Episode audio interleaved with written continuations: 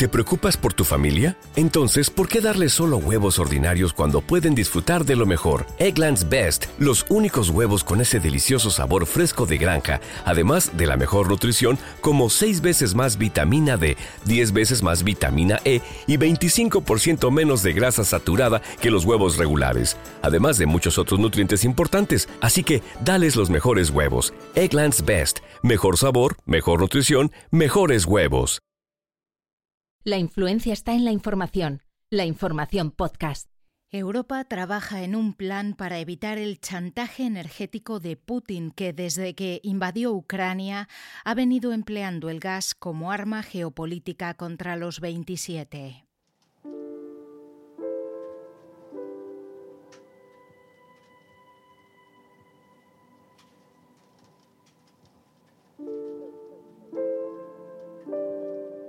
La Comisión ha propuesto que todos los estados reduzcan de forma voluntaria un 15% su consumo de gas entre el 1 de agosto y el 31 de marzo del año que viene reducirlo en relación a la media del consumo en ese mismo periodo de los cinco últimos años. Además, el Ejecutivo Comunitario podría imponer esa rebaja si se declara una alerta en toda la Unión sobre la seguridad del suministro. El objetivo del recorte sería el mismo para todos los estados, pese a que la dependencia del gas ruso varía mucho de unos a otros, siendo mayor en Alemania o Italia que en España o Portugal. ¿Son viables las medidas de ahorro energético que propone la Comisión? ¿Serán efectivas?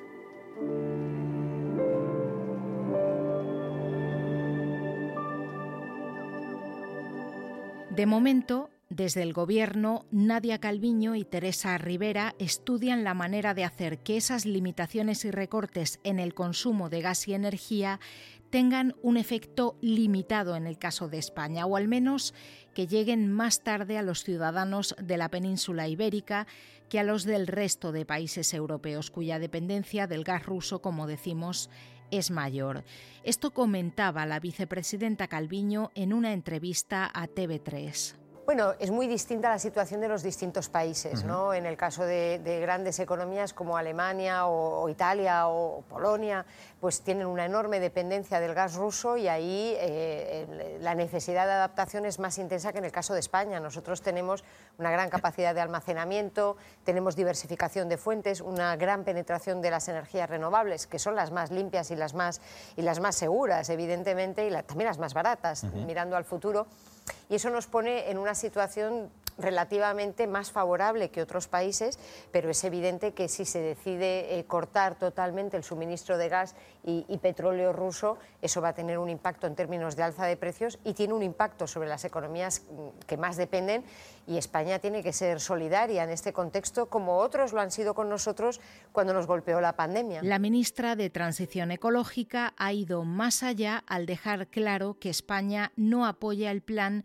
porque ni es el más eficaz, ni es el más eficiente, ni el más justo, y que implica asumir un sacrificio sobre el que no se nos ha preguntado.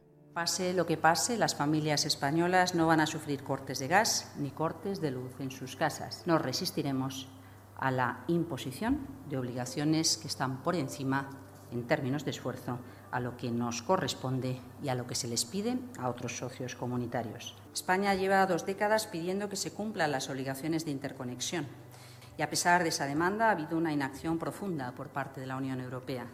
Por ello, la península ibérica sigue siendo una casi isla energética, lo que limita también la capacidad de ayudar a los vecinos.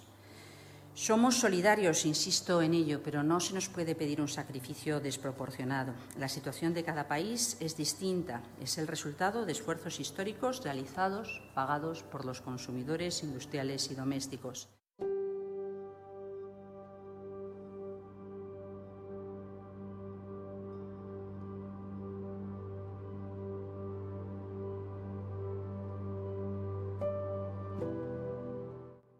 Ahora bien, ¿qué opina la principal consumidora de gas del país y de toda la Unión Europea, que es la industria?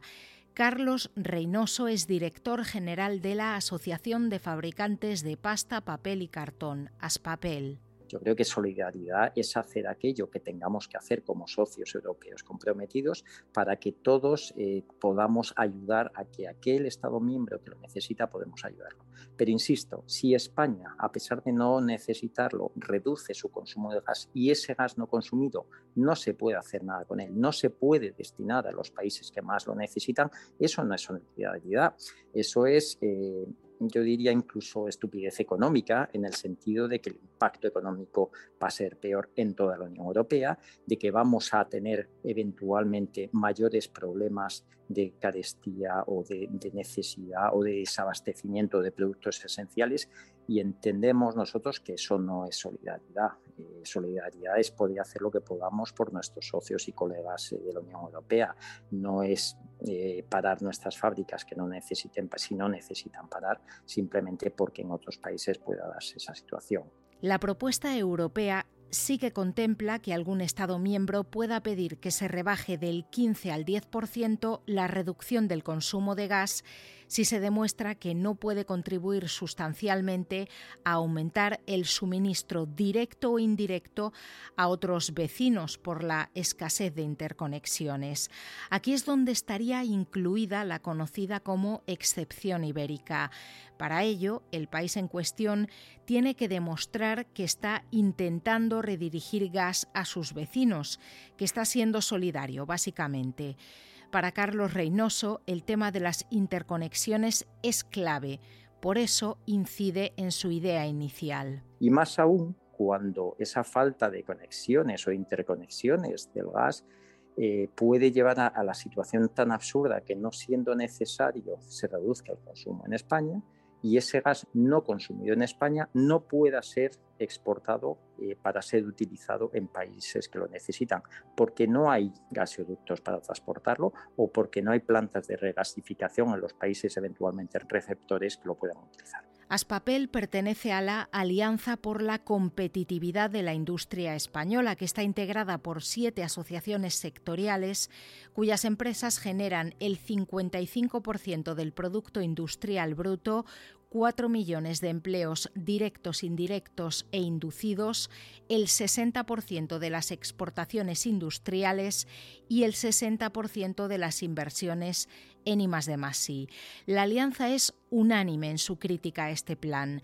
Carlos Reynoso recuerda que tanto el sector productivo como los consumidores domésticos han venido haciendo un esfuerzo muy grande las últimas décadas para que España contase con un sistema gasista como el actual cuando venimos a planificar o llegamos a planificar lo que son posibles restricciones del gas, eh, en este caso, en España tenemos una situación envidiable. Tenemos una situación y una alta disponibilidad de gas, una mayor flexibilidad y disponibilidad que otros países, pero no por nada y no de manera gratuita, sino porque desde hace al menos dos décadas los consumidores de gas españoles, domésticos, privados y las industrias venimos pagando unas fuertes inversiones en una infraestructura gasística que reduzca nuestra dependencia de un solo suministrador como podía ser en el pasado. Y eso, por tanto, ese es un esfuerzo que venimos realizando todos y que, por tanto, se ha hecho pensando en situaciones precisamente como la actual. No están de acuerdo con las formas, pero sí con el fondo. Desde la industria reconocen que todos los países y consumidores deben ahorrar en el consumo de gas al margen, como decimos, de que el mecanismo pueda no ser el más acertado tal cual lo plantea la Comisión la mejor energía es la que no se consume, eh, no solo por cuestiones de asegurar disponibilidades futuras, pero también por cuestiones de economía y, por supuesto, de sostenibilidad. ¿no? Con lo cual, en ese sentido, desde la Alianza por la Competitividad de la Industria Española, lo que hemos remitido hoy mismo es al Gobierno de España es un paquete de medidas para el ahorro y la mejora de la eficiencia energética del gas en, la industria española. Nosotros creemos que eso es necesario, eso hay que hacerlo de todas formas. El, gobierno de España tiene que preparar un plan de contingencia dentro de los compromisos adquiridos con la Unión y esa parte, insisto, independientemente de que ese mecanismo propuesto de la Comisión de poder obligar a los países a reducir en un porcentaje fijo determinado, todos por igual, y que nos parece que no es una herramienta adecuada, los planes de ahorro, los planes de contingencia, las medidas de mejora de la eficiencia y de reducción del consumo es algo necesario y, por supuesto, la industria española tiene que hacer su parte. Lo que ha venido sucediendo con el gasoducto Nord Stream 1 es un buen ejemplo de cómo Rusia está presionando a los 27 con el gas. Ya el mes pasado Moscú redujo el suministro a través de esta infraestructura hasta el 40% de su capacidad. De hecho, Europa recibe ahora menos de un tercio del gas que le llegaba de Rusia hace justo un año. Organismos como el Fondo Monetario Internacional han advertido de las consecuencias que un corte total puede tener para economías como la alemana, que de momento ha logrado reducir su dependencia del 55 al 26%. La información podcast.